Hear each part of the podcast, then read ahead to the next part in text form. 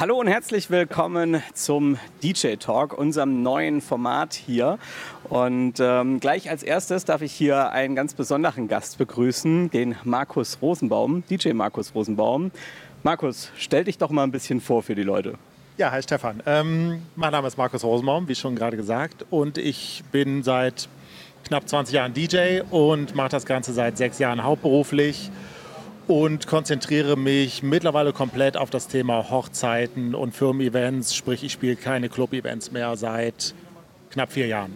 Hat es einen besonderen Grund, dass du keine Club-Events mehr spielst?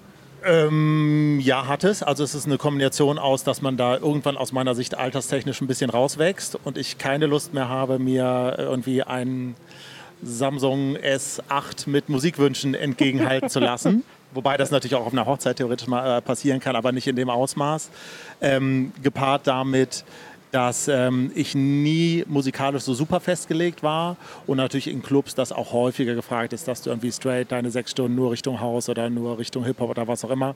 Und ich mag eigentlich die Abwechslung in DJ-Sets. Sprich, wenn ich in Clubs gespielt habe, was ich eine Zeit lang ziemlich viel gemacht habe, waren es damals auch immer so Querbeet-Geschichten, sag ich mal. Cool. Wann war denn bei dir so der Zeitpunkt, ähm, an dem du ja, die Liebe zur Musik entdeckt hast? Also wo du gemerkt hast, okay, ähm, mit Musik will ich mein Geld verdienen? Ah, das waren zwei verschiedene Stellen. Also Liebe zur Musik tatsächlich früh, äh, wirklich in so der Klassiker irgendwie in Plattenkisten des Onkels gewühlt und dann irgendwie äh, ich, ich bin früher in CD-Verleih gerannt und habe irgendwie damals auf DAT-Kassette das Ganze überspielt und dann auf Minidisc. Also ich bin auch früh irgendwie so ein bisschen Technik-Nerd gewesen, habe dann irgendwie auch immer so den neuesten Kram gehabt und das war aber immer in Kombination mit Liebe zur Musik. Aber dass ich wirklich gesagt habe, ich mache das jetzt, um Geld damit zu verdienen, also ernsthaft einen ein Leben damit zu bestreiten. Da bin ich so ein bisschen reingerutscht. Also ich würde sagen, so 2008 bis 2013 habe ich schon regelmäßig und zu okayen Gagen aufgelegt und äh, wirklich entwickelt hat sich das Ganze dann seit 2013, wo ich dann irgendwie auch ja, mehr in Website etc. und Entwicklung auch in Richtung Marketing irgendwie getan habe.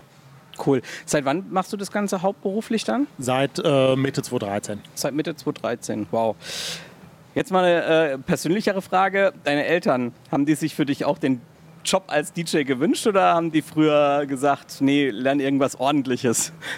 Also tatsächlich, äh, ich habe ja ordentliche und anständige Dinge zuvor gemacht. Also ich habe meine Ausbildung gemacht und auch abgeschlossen. Ich habe BWL studiert, ist auch abgeschlossen. Habe irgendwie äh, zwei, drei Jahre bei einer Mediaagentur ein Trainee oder anderthalb Jahre ein Trainee-Programm, dann anderthalb Jahre da gearbeitet und dann fünf Jahre bei Microsoft gearbeitet. Also, ähm, aber es war jetzt nie so oh, ähm, keine Ahnung, äh, die Mama ist Lehrerin, deswegen werd doch bitte Lehrer. Oder, äh, äh, also meine Eltern waren da nie so, dass die mir irgendwie vorgeschrieben haben oder gesagt haben, oh, das hätten wir uns aber anders vorgestellt. Also, ja. und äh, als es dann wirklich Richtung Hauptberuflichkeit äh, gegangen ist mit dem DJing, wäre es auch zu spät gewesen, mich da irgendwie äh, rauszuholen. ja, ich glaube, das kennen wir alle. genau. Cool. Sag mal, du bist ja jetzt auch schon eine ganze Weile in dem Business tätig, auch davor natürlich, mhm. ne? hast in Clubs schon aufgelegt, ähm, deutlich länger als ich auch. Und ähm, wie ist denn so dein Gefühl, wie hat sich denn die mobile DJ-Szene in den letzten Jahren so entwickelt?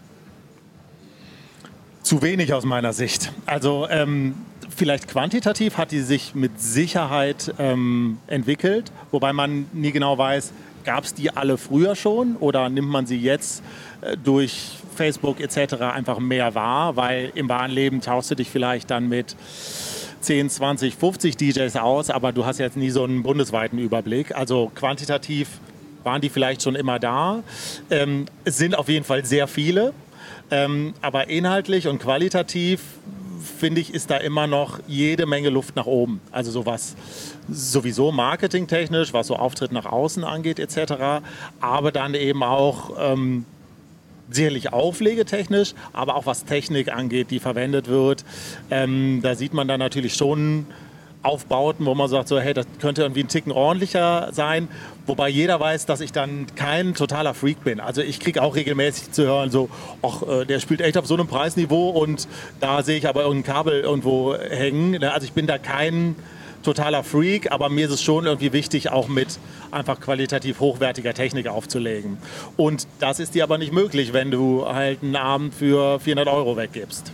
Ja, korrekt. Glaubst du, dass, glaubst du, dass ähm, ähm, die DJs, die jetzt für 400 Euro unterwegs sind, dass sie trotzdem ihre Daseinsberechtigung haben? Oder sagst du, grundsätzlich sollte jeder DJ einen gewissen Qualitätsstandard erfüllen und dann dementsprechend auch preislich sich in einem Bereich bewegen, der dann dafür auch gerechtfertigt ist? Naja, sagen wir mal so. Ich würde schon sagen, dass jemand, der jetzt seit 15 Jahren das macht und immer noch bei 400 Euro liegt, definitiv irgendwas falsch macht. Ähm, was ja. das ist, das ist immer die Frage. Also es gibt wahrscheinlich wirklich die, die nicht gut auflegen. Es gibt aber auch die, die wahrscheinlich ganz gut auflegen, sich aber ernsthaft schlecht vermarkten. Also aus meiner Sicht ist da immer so das Gesamtpaket entscheidend. Und ich glaube, dass dann immer so das schwächste Glied in der Kette bei einem DJ entscheidend ist. Ja? Ja. Und ähm, ich meine, 400 Euro inklusive Mehrwertsteuer, das brauche ich dir nicht irgendwie vorrechnen. äh, Anfahrt, Abfahrt, Aufbau, Abbau, Technik, äh, Musik ähm, und eben auch der Job vor Ort. Da sollte jeder mitbekommen haben, dass das unverhältnismäßig ist. Ja, ist auch wirtschaftlich eigentlich gar nicht möglich. Nee, es sei denn, du ja. äh, siehst es als Taschengeld nebenher, genau. Äh, machst äh, einen anderen Hauptberuf. Naja, und äh, da laufen dann ja viele Dinge auch äh, äh, nicht ganz so offiziell, wie die vielleicht laufen sollten bei ja. einigen. Ähm, was glaubst du, wie sieht die Zukunft von mobilen DJs aus? Glaubst du, dass dieser Beruf für die Zukunft oder dass dieser Beruf überhaupt eine Zukunft hat? Ich meine, wir leben jetzt auch in einem, in einem Zeitalter, wo Spotify und so ja sehr präsent wird. Ähm, ähm, es gibt schon die ersten Algorithmen, die anhand der Spotify-User, die in einem Raum sind, Playlisten erstellen.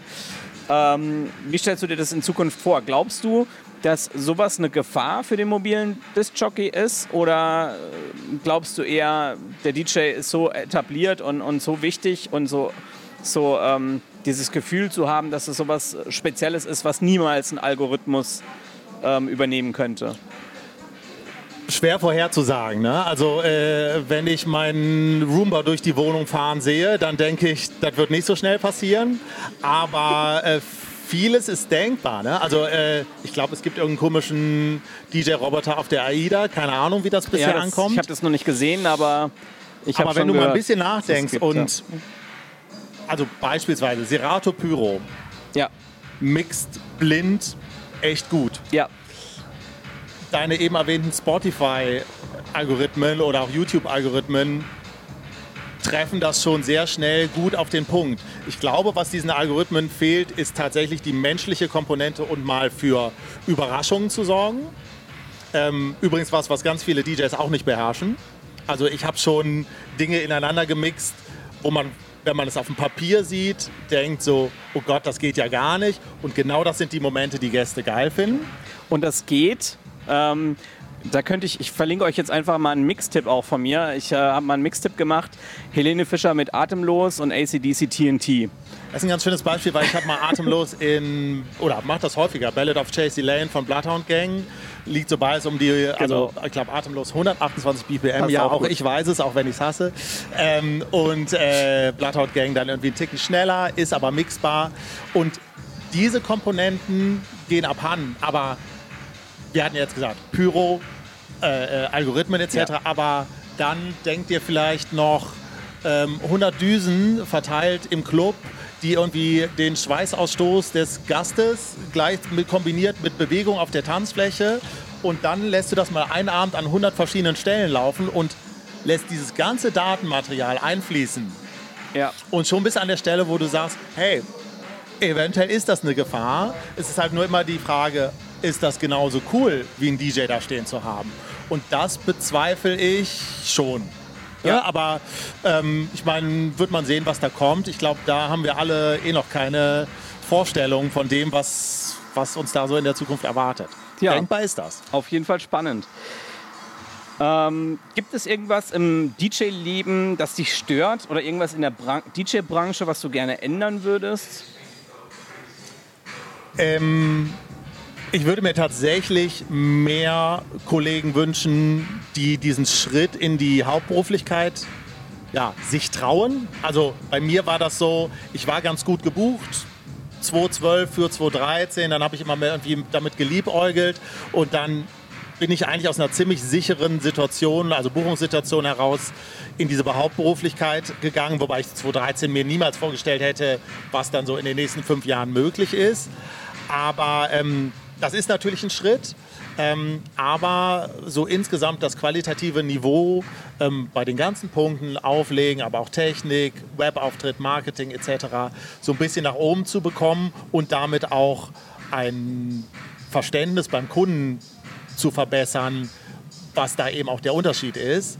Also schönes Beispiel ist, ich habe jetzt diese Woche wieder zwei Anfragen bekommen, wo der DJ gerade abgesprungen ist, weil der Klassiker. Ähm, ja, weil er irgendwie, irgendwas hat er sich ausgedacht.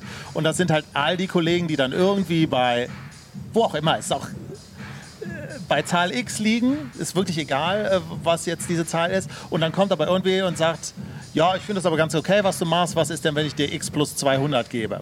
Und das ist halt einfach in jedem anderen Bereich.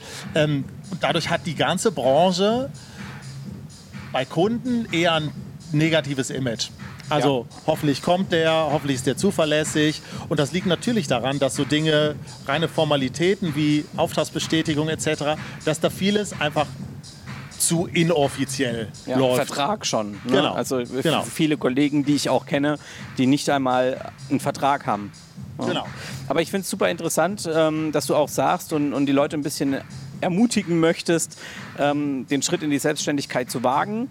Weil ich habe gerade vor kurzem auch ein Video darüber gemacht. Ich bin jetzt seit etwas mehr als einem Jahr hauptberuflich als, als äh, Mobil-DJ tätig und habe da halt auch mal äh, die andere Seite aufgezeigt, weil ich oft das Gefühl habe, dass ähm, gerade bei YouTube es viele Kollegen gibt, die das ein bisschen zu einfach darstellen, weil ganz so einfach ist es dann auch wieder nicht. Ne? Also wenn man aus einem gefestigten Verhältnis kommt, ist es alles schön gut, aber ich habe wirklich viele Leute, die mich auch anschreiben und dann fragen, ähm, was muss ich für Schritte machen, ähm, wie, wie gehe ich davor, mich selbstständig zu machen und wenn ich dann halt nachfrage, ja, wie viele Gigs hast du denn dann schon und dann so eine Antwort kommt, kommt mit, ja, ich habe jetzt fünf feste Gigs dieses Jahr. Mhm. Ähm, ja, da stelle ich mir das dann schon schwierig vor, sich dann in die Selbstständigkeit zu wagen. Also wenn dann nur, wenn dann schon, wenn es da schon richtig rund geht. Ne? Absolut, absolut. Also ähm, weil ich sag mal, alles bis 30 Gigs im Jahr kannst du ja auch problemlos neben einer Hauptberuflichkeit genau. spielen. Ähm, also da würde ich dann tatsächlich so die Grenze sehen. Also es gibt auch viele, die dann irgendwie nochmal richtig Jobs neben dem Hauptberuf kloppen. Das ist dann, glaube ich, schon gesundheitlich nicht ganz so förderlich. Ja. Äh, und familiär wahrscheinlich auch nicht. Aber ähm, also ich kann nur dazu ermutigen, aber das heißt nicht, dass es easy ist. Ja. Ne? Ich glaube nur, wenn man es konsequent angeht, dann ist halt viel möglich. Das habe ich halt erfahren und, und das können andere, also es ist kein Hexenwerk, ja. was ich da getan habe und das können andere auch tun. Wichtig ist, man sollte jetzt nicht irgendwie anfangen und sagen, ja, das mache ich jetzt genauso wie der oder der oder der, weil du bist anders als ich und wir genau. sind wieder und das anders. Ist auch gut als, so. Und das ist auch gut so, ja. genau. Und dementsprechend ähm, kann ich nur zu ermutigen. Und ich glaube, wenn man aber gut ist, auch nebenberuflich gut, dann sollte man an einer anderen Stelle als bei fünf Jobs liegen im Jahr. Ja. ja also weil das, das Mundpropaganda-Ding funktioniert das, natürlich ja. nach wie vor. Richtig. Auch, ne? ähm, nur richtig äh, äh PS auf die Straße bekommst du natürlich, wenn neben Mundpropaganda eben von außen viel hinzukommt. Genau. Ja, jetzt hast du gerade drüber gesprochen, Familie. Ja. Ähm, schwierig, wenn man alles zusammen macht. Wie ist es bei dir? Bist du verheiratet? Ich bin nicht verheiratet. Ich bin in einer glücklichen Beziehung, äh, kenne aber die Herausforderungen dahingehend, als dass meine Freundin einen normalen Wochen 9 to 6:30 Job hat. Ja. Ähm, bekommt man irgendwie alles geregelt. Also zumal ähm, bei mir jetzt beispielsweise im letzten Jahr echt so fünf, sechs Sachen dabei war, die, die eigentlich Urlaub waren, unterbrochen durch acht Stunden Auflegen. Cool. Ähm, aber das, ist, das war für mich auch das erste Jahr, dass so Sachen dabei waren. Ja. Dieses Jahr ist jetzt wieder weniger.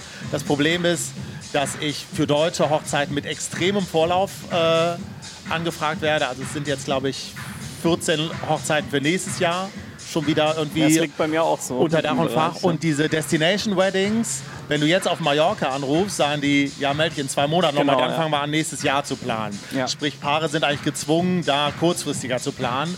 Sprich, teilweise geile Anfragen muss ich aus, ausschlagen, weil Ja. ich eben schon vergeben bin. Aber ähm, ja klar, muss man irgendwie alles unter einen Hut bringen, ist, glaube ich, für uns alle eine Herausforderung. Ähm, ja, Wenn du heiraten würdest, welcher DJ würde auf deiner Hochzeit spielen? Gäbe es überhaupt einen DJ? Äh, Es gäbe 100 Pro einen DJ. Also das Wichtigste wäre für mich eine schöne Location mit Open End. Bitte keine Sperrstunde. ähm, gutem Essen, guten Getränken und eine gute Party. Aber äh, also ich könnte dir jetzt aus dem Stehgreif zehn Kollegen nennen, bei denen ich mich sehr gut aufgehoben fühlen Das würde. ist schön. Aber ich würde jetzt nicht da irgendwie einen rauspicken. Ja. Vielleicht wäre es sogar, äh, also äh, ich finde grundsätzlich den Ansatz interessant, diese Kombi oder Aus zwei verschiedene Kollegen. zu haben. Ja. Ähm, machen ja auch viele Kollegen, die irgendwie dann aber eben nicht ja, auf das Geld angewiesen sind, weil sie es nicht hauptberuflich machen. Äh, also ich habe auch schon so Ping-Pong-mäßig, das macht jede Menge Ja. Spaß. Ja, das Und das kann äh, durchaus inspirierend sein. Ja. Mega inspirierend vor allen Gibt Dingen. nur leider keinen Kunden, der sagt, deswegen zahle ich dir das Doppelte, weil kommt trotzdem nur ein Lied aus der Box. Ja? Genau, ja. Aus den Boxen. Thema Lied. Was ist aktuell dein Lieblingssong? Privat. Es kommt echt viel Grütze raus. Also ähm, muss ich wirklich sagen, also jetzt Ja. aller aktuellstes Beispiel, also wenn ich irgendwie ein Capital Bra mit äh, Cherry, Cherry, Lady auf Platz 1 der deutschen Charts sehe, äh, muss ich echt weinen. Ne? Also, Aber ich habe am Wochenende eine, zwei Abi-Feiern gespielt. ja. Die feiern das natürlich, ne? Die gehen da Ja, ja. voll ab drauf. ja, ich meine, da ist im Hip-Hop ist die Kohle, sonst würde äh, da auch kein Dieter Bohlen vorsprechen. Ähm, aber jetzt dieses Jahr sticht tatsächlich noch nichts so für mich raus, wo ich sage, ey, das ist ja so richtig äh, äh, fett irgendwie. Ja. Und was hörst du so gerne? Also was ist dann jetzt vom letzten Jahr? Gibt es da irgendwas? Äh, tatsächlich, ähm, also alles, was mit Purple Disco Machine äh, äh, oder geremixed wurde, Ja. fand ich irgendwie gut. Ähm, obwohl ich großer Hip-Hop-Fan immer war, finde ich halt schwierig, was so in den letzten Jahren rauskommt, gerade im deutschen Bereich. Also wenn jetzt mal irgendwie Beginner, Fanta grad 4 sagen, etc. Beginner, das neue Album von das denen ist ja mich, gigantisch, ne? Also- hat mich total abgeholt. Finde ich Aber auch. so alles, was so wirklich von neuen Künstlern rauskommt, die das ist mir irgendwie entweder zu Asi oder zu Depri, aber so diese Party-Komponente. Was ich aber äh, viel, ich habe ja gerade ein Selbstexperiment auch gemacht, äh, habe eine? Woche lang äh, nur Deutschrap gehört. Könnt ihr euch schon aufs Video freuen. Ähm, aber aktuellen äh, Nee, aus den vergangenen 30 Jahren. Also ganz so hart wollte ich es dann doch nicht. Aber es war super interessant, weil mir ist eins aufgefallen. Aktuell ist es so, dass ähm, die ganze Deutsch-Rap-Geschichte äh, viel so selbstdarstellerisch ist. Also, ne, ich fahre mit meinem Mercedes, äh, ich habe die Chicas hier, äh, Sherry, Sherry Lady, ja, es ist alles sehr selbstdarstellerisch. Und da habe ich das Gefühl, dass gerade das Assi in den 2000ern viel mehr war als aktuell. Ja, ist immer eine Definition von Asi. Irgendwie ist beides, also damals äh, äh, ähm, war sicherlich auch, äh, ich mache einen auf dicke Hose und bin irgendwie ein Gangster, Ja. aber mich hat das musikalisch mehr abgeholt und beattechnisch irgendwie mehr abgeholt. Und mit vielen aktuellen Sachen kann ich nicht so viel anfangen, aber das soll jetzt gar nicht hier so ein großes Klagen sein. Also wichtig ist, dass die Kids das irgendwie feiern und das ist auch okay, Ja. aber mich holt es eben nicht mehr so ab. Cool. Ähm, dein peinlichstes Erlebnis auf einem Gig? Jetzt bin ich mal gespannt. Also tatsächlich, mir persönlich ist bisher toi toi toi, also ich habe schon, ich habe echt schon viel von so Dingen geträumt, dass irgendwie Technik ausfällt oder wer weiß, vergessen. was passiert. Ähm, aber ähm, mir persönlich äh, ist jetzt wirklich noch nichts so Schlimmes passiert. Wenn mir noch was einfällt, reiche ich das irgendwie nochmal nach, also was ich jetzt vergessen hätte. Ähm, also ich habe tatsächlich mal sowas äh, ähm, zum Essen gespielt und da spielt ja oft so noch nicht mixbaren Kram. Ja. Und dann dachte ich so nach zwei Stunden so, ja komm, jetzt legst du mal los, jetzt wird es irgendwie ein bisschen beatlastiger. Und ich habe tatsächlich meinen Kopfhörer vergessen. Oh. Also, ähm, Und da habe ich mir aber in der Location so ein 5 Euro in ihr und habe wirklich einen kompletten Abend mit so einem ist mir aber auch schon zweimal passiert, aber Kopfhörer das, vergessen. Das ja. läuft jetzt noch nicht unter super peinlich. Ja, super ne? peinlich ähm, also sowas richtig Schlimmes ist noch nicht passiert. Kopfhörer vergessen, ich glaube, das hat auch jeder von uns schon mal durchgemacht. Also mir ist es sogar schon zweimal passiert, auch innerhalb des letzten Jahres. Mhm. Ich habe mittlerweile zwei dabei. Standardmäßig. Äh, das wäre mal eine Option, ja. Also tatsächlich zweimal passiert. Gott sei Dank ist es bei mir um die Ecke gewesen und mein Bruder hat mir dann meine Kopfhörer nachgeliefert. Ja. Ja, viel Glück gehabt. Wir hatten es vorhin von Helene Fischer, ne?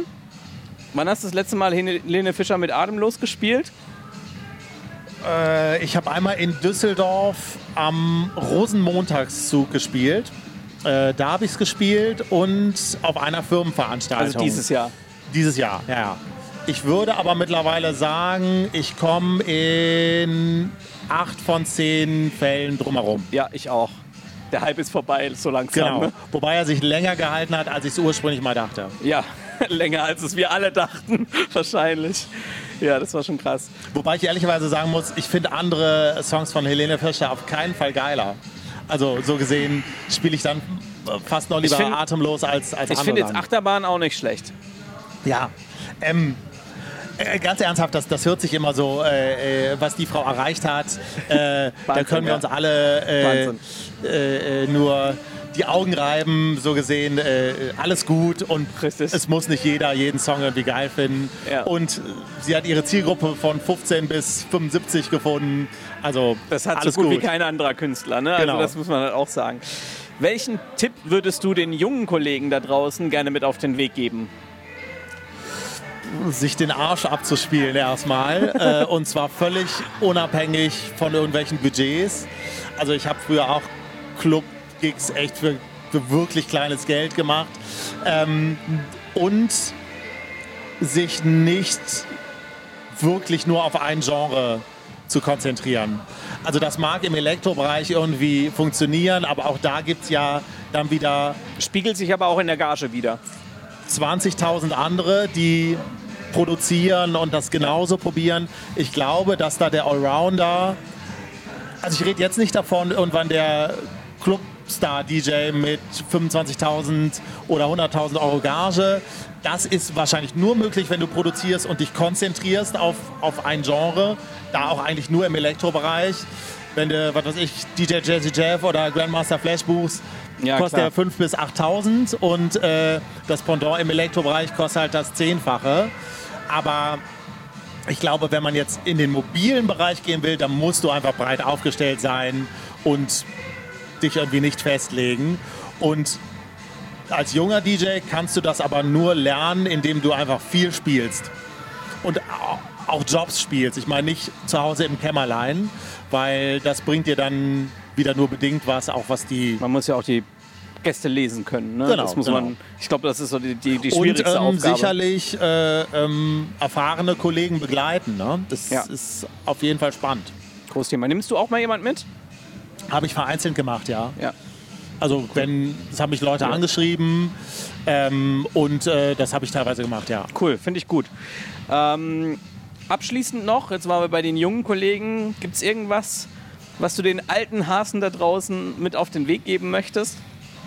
Mm, am Zahn der Zeit bleiben, ne? Also und zwar sowohl musikalisch, also ich glaube, also ich war... Dass man sich auch offen gegenüber deutscher Rap verhalten muss, ne? Ja, zumindest ein Stück weit. Ne? Ja. Ne? Du musst jetzt nicht die Top 100 irgendwie auswendig kennen, aber solltest schon so ein bisschen wissen, also der unter Hip-Hop-Charts. Ja. Ähm, und du musst auch die eigentlichen Top 100 nicht in- und auswendig kennen, aber ich kenne zu viele DJs, die echt immer noch meinen, äh, äh, mit Love is in the Air und Safri Duo und Sum of 69 und ne, das reicht. Und die auch irgendwie gefühlt dann bei Sing Hallelujah ausgestiegen sind. Also ich war ja. jetzt dreimal in den letzten zweieinhalb Jahren zu Gast auf Hochzeiten, beziehungsweise einmal stand ich mit einer Fotobox ja vor Ort. Spannend, ne?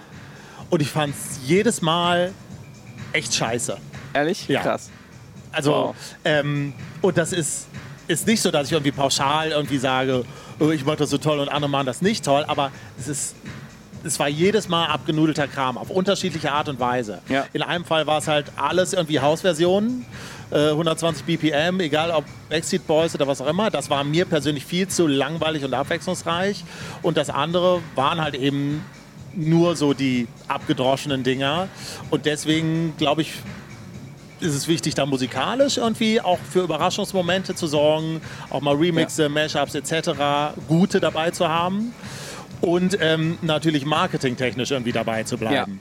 Ne, also ähm, man kann sich heute nicht darauf verlassen, irgendwie nur auf Mundpropagandabasis oder auf Empfehlung von Kollegen seinen Kalender so ernsthaft vollzukriegen. Das mag an Samstagen in der Saison vielleicht noch klappen, Freitag aber aus aber meiner nicht. Sicht trennt sich da die Spreu eh vom Weizen eher bei den Freitagen, Ja. Vorfeiertagen etc. Ja. Und natürlich beim Preislevel, auf dem man dann irgendwie spielt. Ne? Logisch. Cool, Markus. Das war auf jeden Fall super interessant, mit dir ein bisschen Danke zu dir, hat quatschen. Spaß gemacht. Ich danke auch für die Zeit, die du dir genommen hast. Gerne. Hier auf der Musikmesse nochmal eben schnell vor Currywurst gibt es jetzt. Ne? Genau, jetzt gibt es Currywurst. Dann wünsche ich, dir- Best Wurst in Town. dann wünsche ich dir mal einen guten Appetit. Danke dir. Alles klar, danke dir. Ciao. Ciao. Mach's gut.